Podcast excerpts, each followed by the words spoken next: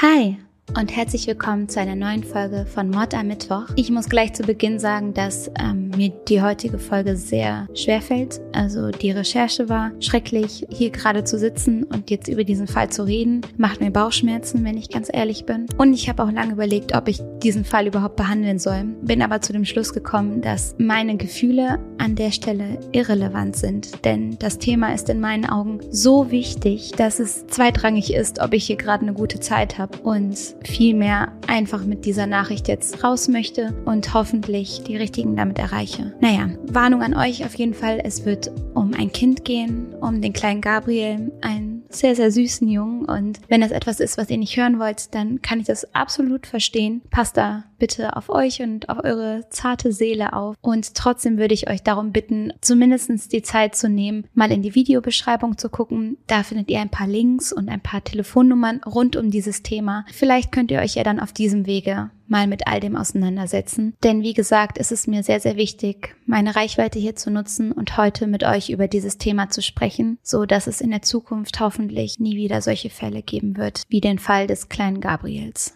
Gabriel Fernandez wird am 20. Februar 2005 in Palmsdale, das ist in der Nähe von Los Angeles, dort wird er geboren. Er hat vorher bei einer Reihe von Verwandten gelebt, bis seine Mutter sich irgendwann dazu entscheidet, doch wieder das Sorgerecht für ihn übernehmen zu wollen. Und von diesem Zeitpunkt an dauert es acht Monate. Acht Monate der Tortur und der Folter, bis Gabriel stirbt. Doch wie konnte es so weit kommen? Gab es niemanden, der was gesehen hat? Und wenn ja, warum hat niemand dem kleinen Gabriel geholfen? Denn am 22.05.2013 geht ein Anruf von Gabriels Mutter Pearl Fernandez bei der Polizei ein. Bei diesem Telefonat sagt sie, sie habe ihren Sohn bewusstlos aufgefunden. Er habe wahrscheinlich mit Freunden gespielt, habe vielleicht einen Fahrradunfall gehabt oder ähnliches. Sie habe keine Ahnung, aber er würde nicht mehr atmen. Auf dem Weg ins Krankenhaus muss Gabriel mehrfach wiederbelebt werden. Die Sanitäter bemerken schon bald, dass es sich nicht nur um eine Verletzung handelt. Überall am Körper hat er Hämatome und Knochenbrüche. Sein Schädel ist gebrochen, genauso wie seine Rippen. Und überall auf seiner Haut sind Verbrennungen, Verletzungen und seine Zähnchen sind ausgeschlagen. Es dauert also nicht lange, bis die Mutter,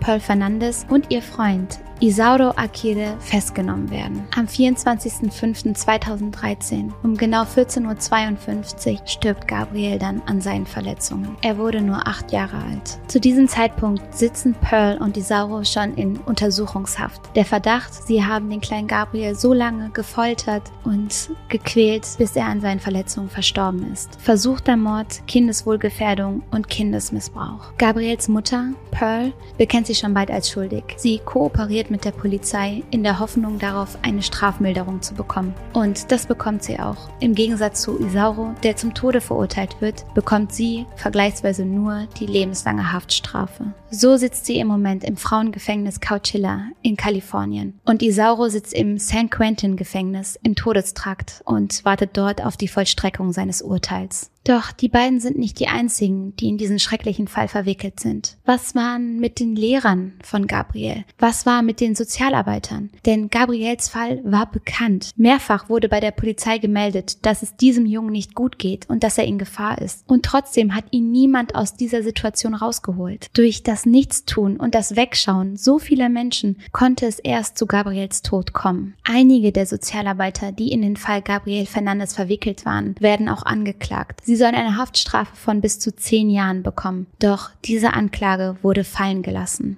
Das sind alles freie Menschen jetzt. Sowohl alles, was im Gericht passiert ist, als auch insgesamt der Fall Gabriel Fernandes erregte wahnsinniges Aufregen in den Medien, in den Zeitungen und selbstverständlich in dem ganzen Ort Palmsdale. Irgendwann ist auch Netflix auf diesen Fall aufmerksam geworden und es gibt eine sehr, sehr gute Doku, die heißt The Trials of Gabriel Fernandez, die ich euch nur ans Herz legen kann. Denn was so unglaublich wichtig ist an diesem Fall, ist, dass man sich den immer und immer wieder vor Augen hält, damit sowas nie wieder passiert. Und wo die Fehler waren, welche Mängel es gegeben hat, an welchen Stellen Informationen falsch weitergeleitet wurden oder einfach ignoriert wurden, wer Gabriel alles hätte helfen können und ihn hätte schützen können, das möchte ich jetzt mit euch ein bisschen beleuchten. Aber wir sollten vielleicht erstmal ganz am Anfang anfangen, nämlich bei der Vorgeschichte von Pearl Fernandez, Gabriels Mutter.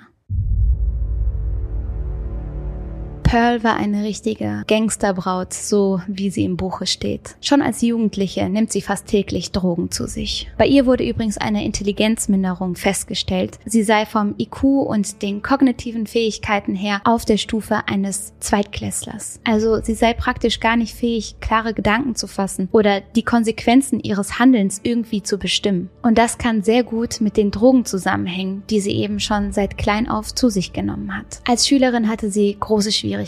Sie kam mit dem Unterricht nicht hinterher. Es gab immer Ärger und schon bald bricht sie die Schule somit ab. Bei Pearl wurden unter anderem Depressionen, Entwicklungsstörungen, Persönlichkeitsstörungen, posttraumatische Belastungsstörungen, Anomalien in der rechten Hirnhälfte und Essstörungen diagnostiziert. Außerdem war sie schon früh ein Opfer häuslicher Gewalt. Sie wurde öfters missbraucht. Einmal war sie sogar Opfer einer Gruppenvergewaltigung und wurde auch von ihrem Onkel sexuell missbraucht. Bei ihrer Partnerwahl war sie eigentlich immer auf der Suche nach diesen Gangstertypen. Also nach Männern, die gewaltbereit waren. Männer, die auf zwielichtige Art und Weise ihr Brot verdient haben. Und als sie dann irgendwann mit Isauro zusammenkommt, wendet sich das Blatt ein bisschen. Denn er wird eigentlich erstmal als ganz bodenständiger, sogar hilfsbereiter und freundlicher Typ beschrieben. Er hat in einem Altenheim zum Beispiel gearbeitet und dort die Bewohner immer rumgefahren, wenn sie mal einen Spaziergang machen wollten, hat sich liebevoll um alle gekümmert und ist von seiner Familie, Freunden, Bekannten, aber auch eben von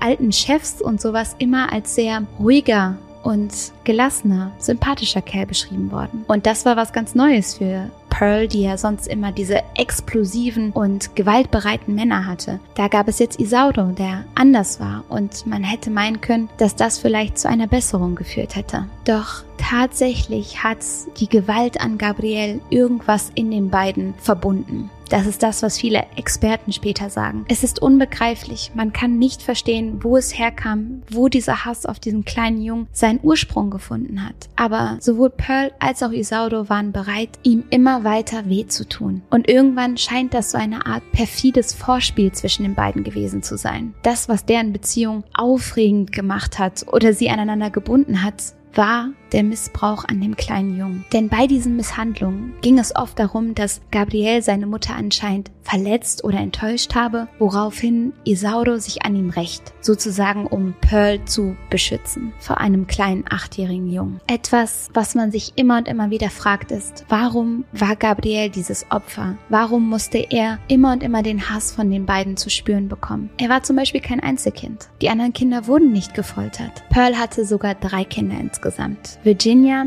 Ezekiel und Gabriel. Der leibliche Vater dieser Kinder ist tatsächlich ein Krimineller. Ich denke mal, das hat niemanden überrascht bei der Männerwahl, die Pearl so an den Tag gelegt hat. Und der ist nie da, denn er ist im Gefängnis. Also schon bei der Schwangerschaft wird er inhaftiert und kümmert sich dann auch nach der Geburt nicht um seinen Sohn, zeigt eigentlich keinerlei Interesse an keinem seiner Kinder. Später, als er dann von dem Tod seines Sohnes erfährt, beteuert er unter Tränen, er würde das so bereuen, dass er sich nie gekümmert hat. Als Pearl damals Gabriel zur Welt bringt, hat sie schon wieder einen neuen Freund. Und dieser Freund gibt Gabriel dann auch seinen Namen. Er ist Christ und Gabriel ist der Engel von Gesundheit und Stärke und diesen Namen möchte er dem kleinen Kind geben. Doch die Beziehung hält nicht lang und bald darauf lernt Pearl dann Isauro kennen, der zu dieser Zeit übrigens ein Security Guard ist. Doch der hat keinerlei Interesse an Gabriel, genauso wenig wie Pearl und so ist für beide schon sehr schnell klar, Gabriel muss weg. Keiner will ihn haben. Und so sagt Pearl schon bald zu einem Onkel der Familie, der mit seinem Partner, die heißen Michael und David, dann Gabriel großziehen wollen. Hol dein Kind ab, der nervt mich nur, der schreit, ich will's nicht mehr haben. Und so wird Gabriel dann zu seinen Onkeln gegeben und wächst da dann die ersten Jahre seines Lebens auf. Bis zu seinem siebten Lebensjahr war Gabriel ein fröhliches, energetisches, liebevolles Kind. In einem Interview erzählt einer der Verwandten, dass Gabriel von jedem geliebt wurde.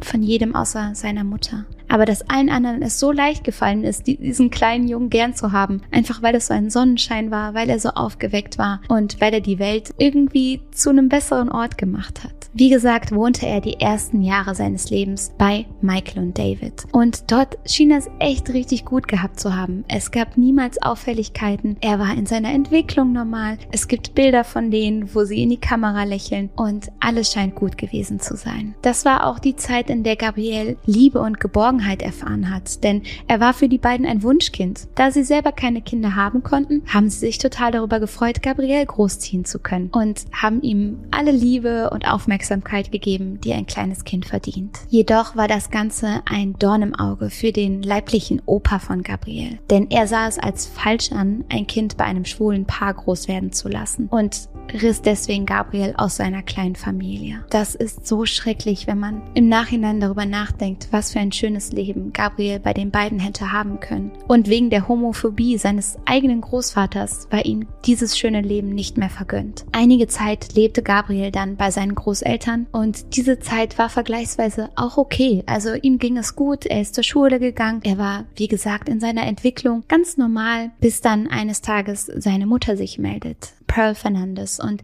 sie sagt, sie möchte jetzt ihren Sohn zurückhaben. Sie ist ja die leibliche Mutter und man soll ihr sofort ihr Kind wiedergeben. Gerüchten zufolge habe sich Pearl nur wieder gemeldet, weil sie knapp bei Kasse war und weil sie und Isauro mit dem Kindergeld von Gabriel rechnen wollten. Sie wollten das endlich wieder haben, die Paychecks wieder einsacken können und mussten deswegen eben wieder das Sorgerecht für Gabriel übernehmen. Und so kommt Gabriel dann zurück zu seiner Mutter und dann beginnt für ihn die Hölle auf Erden. Jede Nacht und teilweise auch tagsüber wird der kleine Gabriel in einen Schrank im Zimmer seiner Mutter und ihrem Freund eingeschlossen. Es ist Schrank, Schrank ist eigentlich zu viel. Es ist eine kleine Kommode. Eine Kommode, in der klar ist, dass sich Gabriel ganz doll zusammenkauern muss. Er kann seine Glieder nicht ausstrecken und wird teilweise noch mit Handschellen befestigt, damit er nicht wackeln kann. Oft bekommt er nichts zu essen. Und als man später in seinen Magen schaut, findet man Katzenstreu und Katzenkot. Er ist dazu gezwungen worden, das zu essen.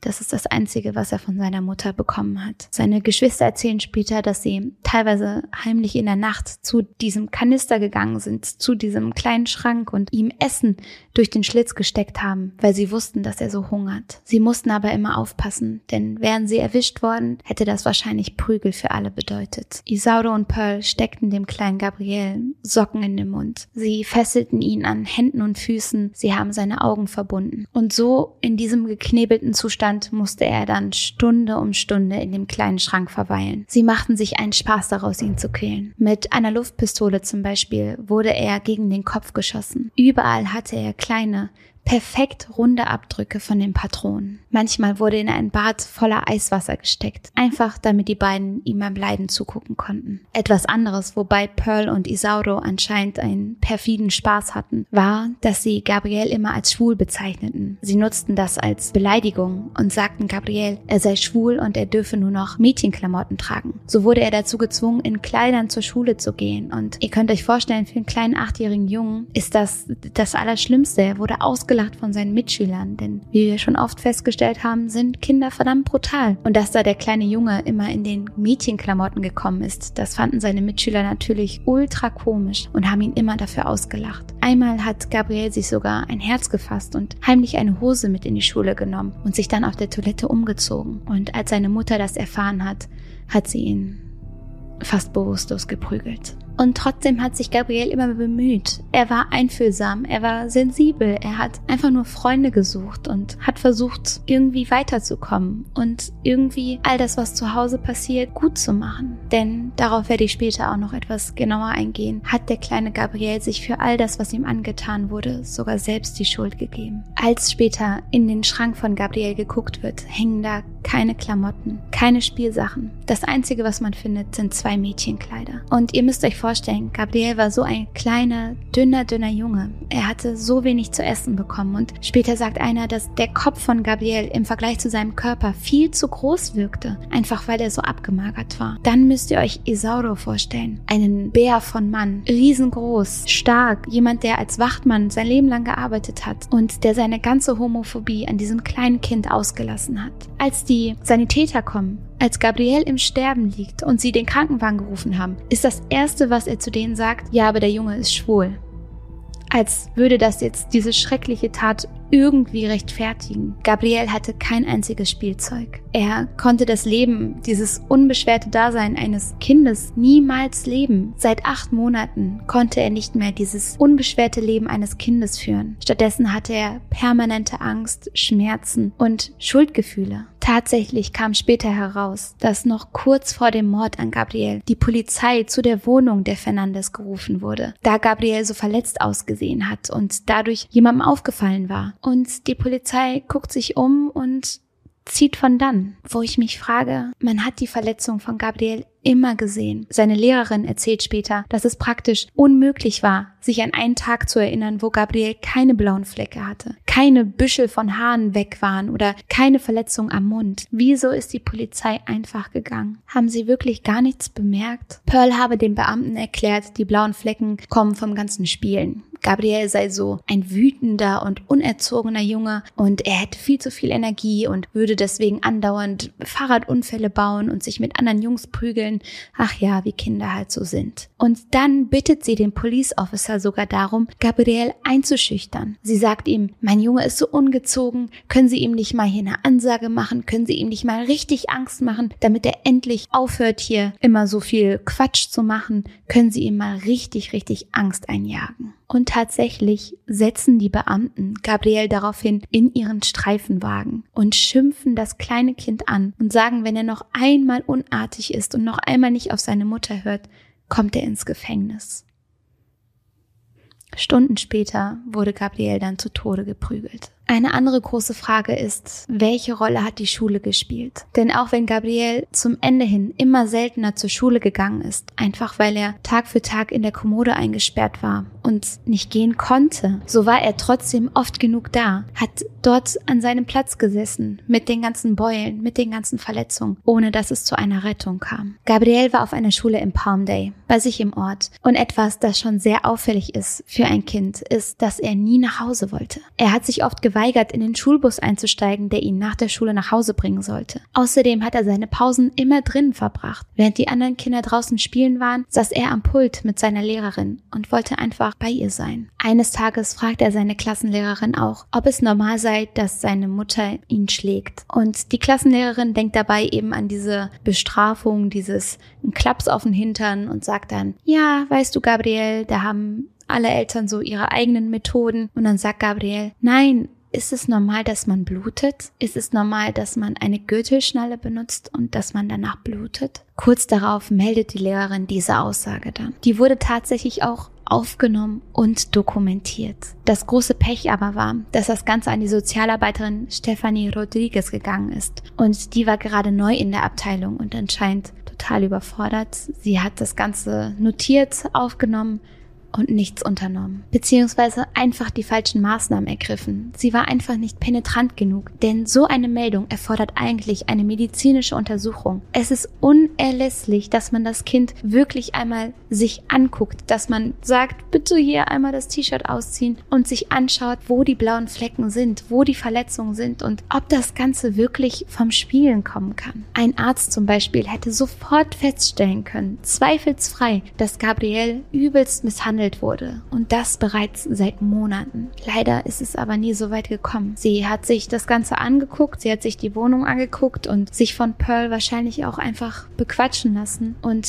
demnach keine weiteren Maßnahmen ergriffen, um Gabriel zu helfen. Als Gabriel kurz darauf dann mit Schnitten am Kopf und einer geschwollenen Lippe zur Schule kommt, fragt die Lehrerin ihn wieder, Gabriel, was ist passiert? Und diesmal fängt er an zu stammeln und sagt, ähm, ähm, ich hatte einen Fahrradunfall. Und die Lehrerin kann sich noch so gut daran erinnern, weil sie sagt, Gabriel war immer ehrlich. Er war ein ehrlicher Junge. Und in dem Moment hat er gelogen. Und das habe ich sofort gemerkt. Ich habe es sofort gespürt. Und ich war total schockiert, weil ich gemerkt habe, der hat richtig Angst. Als sie dann nachhakt, gesteht Gabriel schon kurz darauf, dass es seine Mutter war. Seine Mutter war diejenige, die ihm diese Verletzung zugeführt hat. Er erklärt auch, dass die Angst davor, die Wahrheit zu sagen, daher kommt, dass dann wieder diese Lady vorbeikommen würde und er würde wieder Ärger bekommen. Und mit dieser Lady war wahrscheinlich die Sozialarbeiterin gemeint. Denn das ist ja das, was beim letzten Mal passiert ist. Er hat seiner Lehrerin Bescheid gesagt, die Sozialarbeiterin ist gekommen und Gabrielle hat daraufhin von Pearl übelste Prügel bekommen, weil sie sich ertappt gefühlt hat. Aber die Lehrerin ruft erneut beim Jugendamt an und die Sozialarbeiterin in der Leitung versichert ihr, man würde sich um Gabriel kümmern. Später sagt die Lehrerin dann aus, dass Gabriel zwei Wochen lang nach diesem Vorfall nicht mehr zur Schule gekommen ist. Als er dann plötzlich wieder da war, eines Tages hatte er überall kahle Stellen am Kopf, als habe man ihm büschelweise die Haare ausgerissen. Sein Haarschnitt war merkwürdig und versetzt und er hatte viele Schnitte am Kopf, Wunden und ein blaues Auge und einen rot angelaufenen Augapfel. Blutergüsse im ganzen Gesicht und es fiel ihm richtig schwer, sein Auge zu öffnen, weil es so geschollen war. Als sie sich seine Wunden anguckt, bemerkt sie eben diese perfekt runden Stellen. Gabrielle erklärt ihr daraufhin, dass das von einer Luftpistole gekommen ist, dass seine Mutter und ihr Freund sich daraus einen Spaß gemacht haben, ihn abzuschießen. Und wieder einmal ruft die Lehrerin die Sozialarbeiterin an und wieder einmal wird nichts gemacht. Gabriel wurde weder medizinisch untersucht, noch wurde ein Arzt oder die Polizei eingeschaltet, noch hat man die Wohnung einmal richtig hops genommen.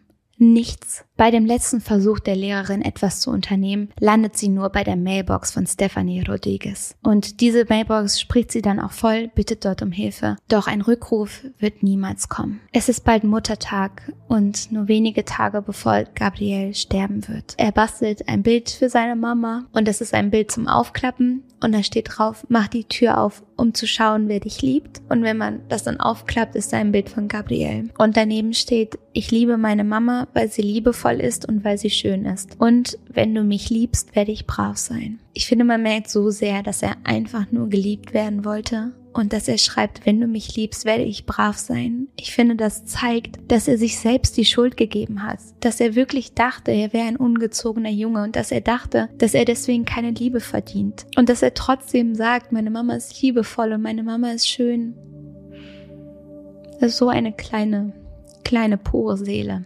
Als seine Lehrerin dann irgendwann von Gabriels Tod erfährt, liegen die Muttertagsgeschenke noch auf seinem Platz, bereit um an Pearl übergeben zu werden. Einige Tage bevor Gabrielle stirbt, ist Pearl mit ihren Kindern in einem Büro. Der Security-Mann, ein Polizist, bemerkt den schrecklichen Zustand von Gabriel. Er sieht seine Verletzung, er sieht das blaue Auge, er sieht, dass ihm büschelweise Haare fehlen und dass er abgemagert ist. Er weiß sofort, das ist häusliche Gewalt. Diesem Jungen muss geholfen werden und ruft bei einer Sozialarbeiterin an.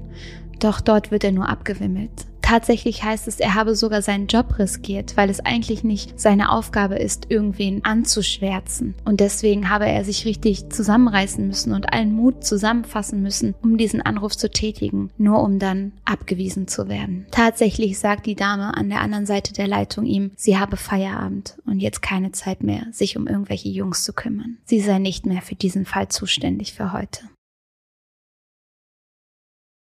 Nachdem der Notruf dann kam, steht der Bruder von Gabriel vor dem Haus. Ezekiel. Er wartet auf den Rettungsdienst und als sie eintreffen, finden sie eine Szene vor, die sie niemals vergessen werden. Gabriel liegt bewusstlos auf dem Rücken in der Wohnung. Später wird man herausfinden, dass es in der ganzen Wohnung kaum einen Ort gegeben hat, wo man keine Blutspritzer von dem Jungen findet. Sofort versuchen sie ihn zu stabilisieren und bringen ihn ins Krankenhaus. Auf dem Weg dahin muss er insgesamt dreimal wiederbelebt werden. Später erzählen die Polizisten, die Sanitäter, Feuerwehrkräfte, dass Pearl Paul nicht einmal nach Gabriel gefragt hat, nicht einmal geweint hat, nicht einmal in Sorge um ihren Sohn war, der dabei war, sein Leben zu verlieren. Im Gegenteil, sie habe desinteressiert gewirkt und nur einmal darum gebeten, dass man sich um ihre Katzen kümmert, wenn sie gerade weg ist. Pearl und Isauro wollten nicht mal mit ins Krankenhaus fahren. Sie wollten einfach in der Wohnung bleiben. Als man die beiden dann wenige Stunden später schon verhaftet, sagt Isauro, er ist schwul, ein Lügner und dreckig. Das war einer der ersten Sätze, die er über den kleinen Gabriel verloren hat. Man solle dem Kind nichts glauben, es würde ständig lügen und die beiden in ein falsches Licht stellen.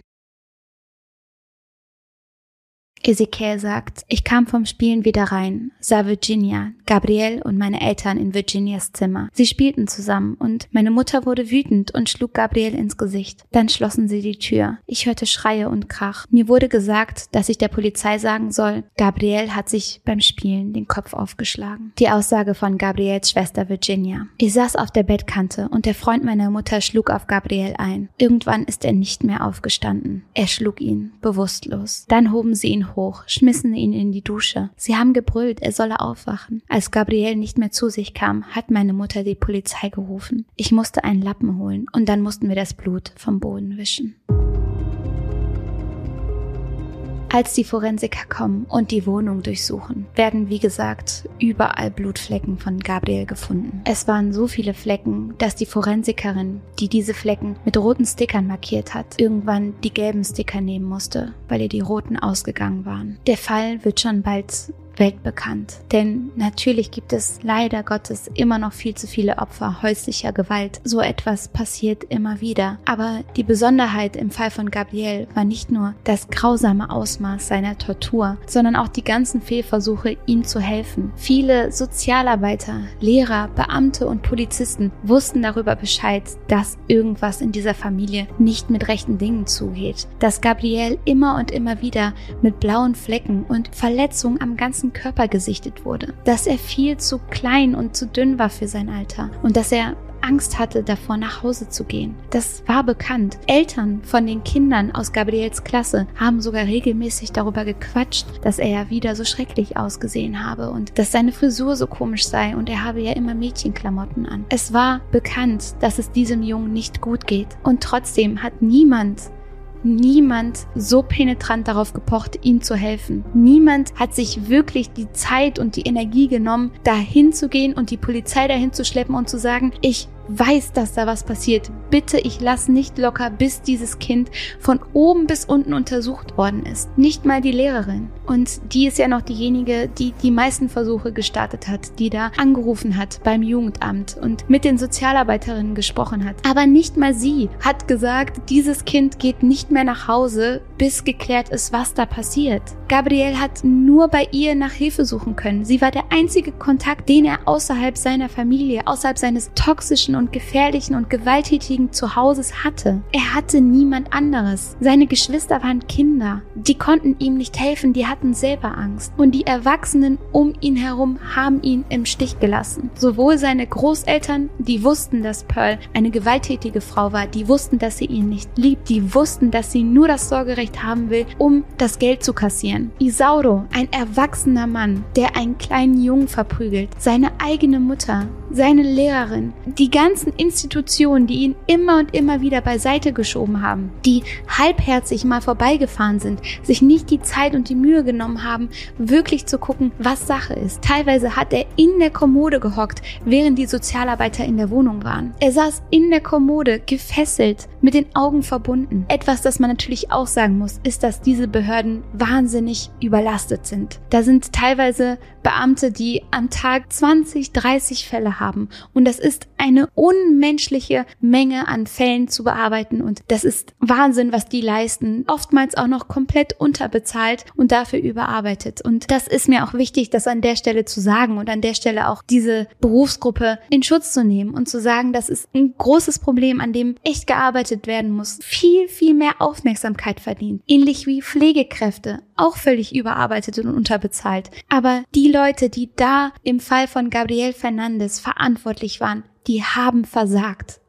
Die haben versagt. Nach Gabriels Tod gehen Menschen auf die Straße. Sie halten Schilder hoch und sie schreien Gerechtigkeit für Gabriel. So etwas darf niemals wieder passieren. Der Öffentlichkeit wird klar, im System läuft etwas schief. Die Staatsanwaltschaft klagt damit dann auch nicht nur gegen Isauro und Pearl, sondern auch gegen die Sozialarbeiter, die in dem Fall Gabriel Fernandes verantwortlich waren. Die Anschuldigungen sind hierbei grobe Fahrlässigkeit, Verweigerung ihrer gesetzlichen Pflichten unter Missachtung von Gabriels Wohlergehen. Die Klage lautet deshalb Kindesmissbrauch und Verfälschung von öffentlichen Dokumenten und Akten im Zusammenhang mit der Ermordung und Folter von Gabriel Fernandez. Aktenfälschung wurde in dem Fall begangen, dass die Sozialarbeiterin Patricia Clement das Datum des Falls Gabriel Fernandez rückwirkend verändert hat. Sie war eigentlich bis zum April für ihn verantwortlich, ist dieser Verantwortung aber nicht nachgegangen, hat sich nicht um das Kind gekümmert. Und als sie gemerkt hat, oh, das ist jetzt aber schief gegangen, hat sie so getan, als wäre sie nur bis März für ihn verantwortlich gewesen und wollte sich damit dann aus der Affäre ziehen. Gabriel hat acht Monate lang in Schmerzen gelebt. Seine Thymusdrüse, die unter dem Kehlkopf liegt, ist bei Kindern meistens 35 bis 50 Gramm schwer. Seine wog aber kaum noch 5 Gramm. Das heißt, sie war unglaublich dünn und geschrumpft. Das lässt auf wahnsinnigen Stress und Angstzustände, permanente Angstzustände rückschließen. Er hatte mehrere Knochenbrüche. Seine Rippen waren teilweise schon seit Wochen gebrochen. Ihr könnt euch vorstellen, dass jeder Atemzug, den dieses Kind getan hat, wehgetan haben muss. Seine Verletzungen waren verschieden alt. Er hatte Hirnblutungen, die wahrscheinlich von einem Baseballschläger gekommen sind. Weder seine Prellung, seine Blutung, seine Knochenbrüche, Zähne, die ihm ausgeschlagen wurden, nichts dergleichen ist jemals von einem Arzt untersucht oder behandelt worden. Er musste mit den Schmerzen fortan einfach leben. Die Autopsie dieses kleinen Körpers dauerte zwei Tage lang. Die Gerichtsmediziner fanden so viele Dinge, die sie aufschreiben mussten, dokumentieren mussten, denen sie nachgehen mussten, dass sich das Ganze Stunde um Stunde in die Länge gezogen hat. Ein Zeuge berichtet später, es habe an dem kleinen Jungen keinen einzigen Zentimeter gegeben, der nicht misshandelt worden war. Der Verteidiger John Hatami zeigt Bilder von Gabriel. Die ersten Bilder, die er zeigt, zeigen sein Leben, bevor er zu seiner Mutter Pearl gekommen ist. Gabriel als energetischen, aktiven und süßen kleinen Jungen. Die Bilder, die danach gezeigt werden, zeigen einen misshandelten, schwer verletzten Jungen, einen abgemagerten Jungen mit seinen Verletzungen, wie er im Krankenhaus liegt. Die Verteidigung von Isauro beteuert darauf, dass Isauro, bevor er Pearl kennengelernt hat, so ein unglaublich lieber und ruhiger Mensch gewesen sei und dass Pearl diejenige war, die diese Taten initiiert hat und dominiert hat und dass Isauro gar nicht wusste, wie ihm geschah und dass er um Gottes Willen niemals beabsichtigt hätte, Gabriel zu töten wo ich mir denke, wenn du bereit bist, als erwachsener Mann ein Kind über acht Monate hinweg zu foltern, musst du davon ausgehen, dass dieses Kind es nicht überleben wird. Es war keine einmalige Tat. Dem kleinen Gabriel wurde jeden Tag ein Stück seines Lebens und seiner Energie und seiner Lebensfreude genommen. Über acht Monate hinweg. Mir kann keiner erzählen, dass der Tod nicht beabsichtigt war. Das war die logische Konsequenz des Verhaltens der beiden. Das Schlusswort des Verteidigers richtet sich dann an alle Anwesenden im Gerichtssaal. Er starb an den Folgen stumpfer Gewalt und Kindesvernachlässigung. Die Sozialarbeiter hatten die Gelegenheit zu helfen. Die Polizei die Schule und die Betreuer. Jetzt liegt es an Ihnen, den Geschworenen. Ich habe nur eine Frage an Sie. Was werden Sie tun? Die letzte Aussage der Lehrerin war, ich denke oft an ihn. Ich fühle mich schuldig. Was hätte ich besser machen können? Gabriel hatte in den letzten fünf Jahren die Nummer 28 in meinem Klassenzimmer. Die 28 vergebe ich nicht mehr. Sie gehört ihm. So kann ich Gabriel ehren. Und die letzte Aussage von Pearl Fernandes war, ich entschuldige mich bei meiner Familie. Ich wünschte, Gabriel wäre noch am Leben und ich hätte bessere Entscheidungen getroffen. Und ich entschuldige mich bei meinen Kindern. Pearl ließ diese Aussage übrigens ab und wirkt dabei emotional unberührt. Der Richter beendet die Verhandlung mit seinen Worten. Ich bin seit 20 Jahren Richter. In dieser Zeit habe ich viele Urteile verkündet und kommentiere Fälle normalerweise nicht. Aber ich habe alle Bilder aus der Gerichtsuntersuchung gesehen und denke, dass ein Kommentar notwendig ist. Es wäre vielleicht animalisch, aber das kann nicht sein, denn selbst Tiere kümmern sich um ihre Kinder. Ich hoffe, dass die beiden Angeklagten nachts aufwachen und an die Verletzungen denken, die sie dem kleinen Gabriel zugefügt haben. Und ich hoffe, dass es sie quält. Das wünsche ich mir. Sowohl Pearl als auch Isauro zeigen während der gesamten Verhandlung keine Emotion, keine Regung und keine Reaktion. Sie sitzen einfach da, als würde über das Wetter gesprochen werden. Isauro erklärt seinen kleinen Wutausbruch am 23.05.2013 damit, dass Gabriel seine Mutter gegen ihn aufhetzen wollte. Er erzählt, Gabriel habe zu ihr gesagt, wenn du ihn verlässt, bin ich brav. Und als er dann zu Gabriel gegangen sei, um zu fragen, ob das stimmt, habe Gabriel gesagt, sowas habe ich niemals gesagt, ich würde sowas nicht mal sagen. Und dann habe Isauro sich angelogen gefühlt und Gabriel daraufhin verprügelt.